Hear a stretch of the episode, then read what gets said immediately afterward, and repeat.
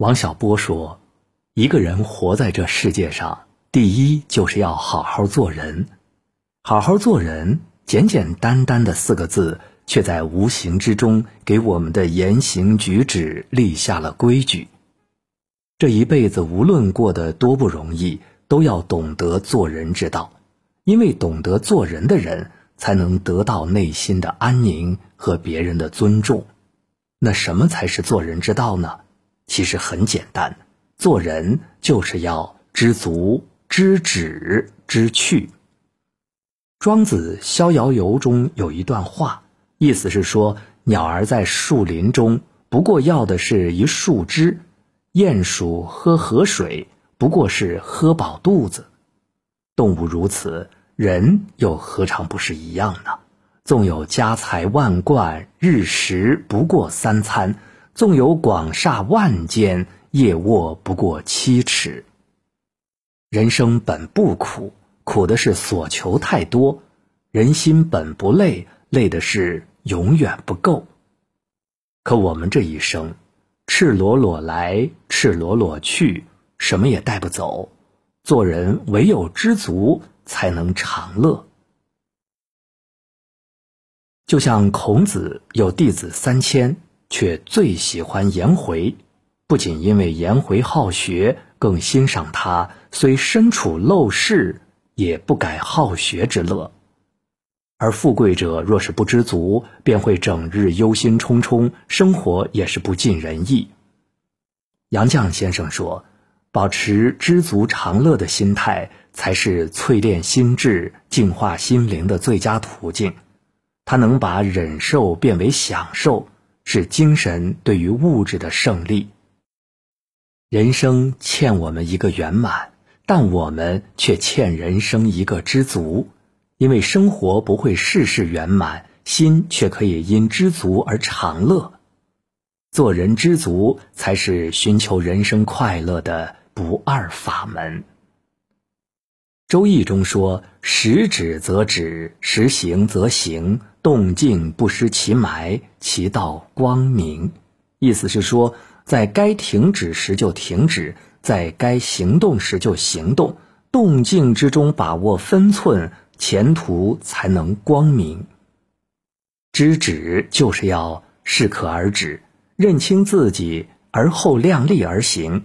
而不知道何时该收手，早晚都会落入危险。有一位禅师在山中修行。远近闻名，山下许多人慕名前来求道。其中一位年轻人来拜访时，正好看见禅师挑着一担水往山上走。他观察到禅师的两只木桶都没有装满，水量只是过半，于是非常好奇，就问禅师：“你为什么不多装一些水呢？”禅师笑了笑，对年轻人说：“你看，我两只桶中都画了一条线。”每次呢，我都到此为止，再多就超出了我的能力范围和所需了。年轻人沉思良久，才悟到：一个人有多大能耐，就做多大的事，一切都要量力而行。假如超过了能力范围，执意妄为，只会是自我损折。做人不仅要知道自己真正要的是什么。更要知道自己的底线在哪里。上了年纪，明白身体大不如前，凡事就不要逞强逞能，累了就去休息。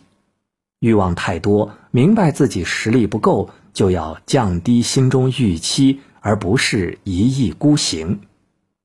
大学中说：“知其所止，止于至善。”知止并非不思进取。而是叫人当行则行，当止则止。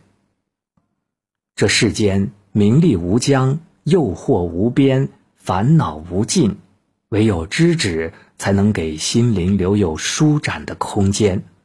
把握分寸，量力而行，适可而止，才是人生最好的修行。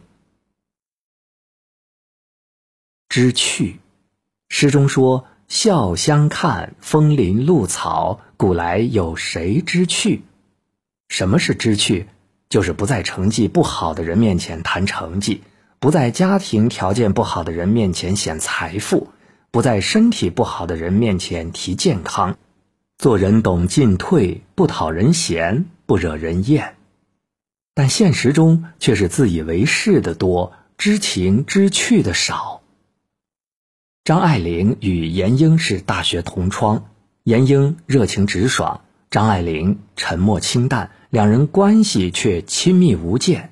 两人文学爱好与审美品质十分相近，张爱玲甚至将她说过的一些话编成了一本。闫英语录，闫英亲自为他的书画封面，即便是只打了个草稿，张爱玲都要一笔一笔的临摹，十分喜爱。连张爱玲的先后两次婚姻，闫英都是证婚人。可惜的是，后来因为闫英的不知趣，两人日渐疏远，甚至断交。早年在国内，闫英多倚仗着张爱玲结交名流。后来在纽约，张爱玲生活落魄，倚仗着闫英才得以住进贫民救济所。闫英每次写信给张爱玲，大多夸夸其谈，有意无意炫耀自己挣了多少钱，有多受欢迎，全然不顾张爱玲的感受。不可否认的是，每个人或多或少都有些自夸自耀的虚荣心作祟，但人在知趣，不轻贱别人。也不吹嘘自己，适得其度才能够得到青睐。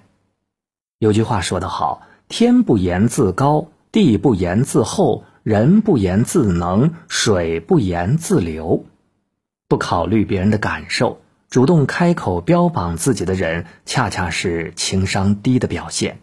相反，知趣的人知道什么话能说，什么事儿能做，懂得照顾对方的感受。人们也乐于与之交往。真正知趣的人，说话让人喜欢，做事让人感动，做人让人想念，是生活的哲学家。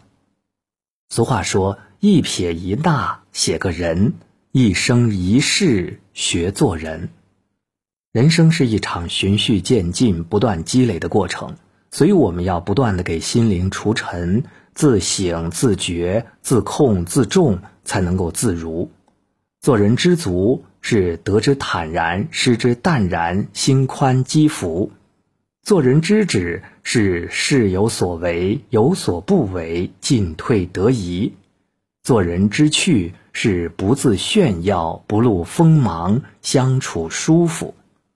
会做人的人可以拓宽有限的生命，不会做人的人活到百岁都是白忙一场。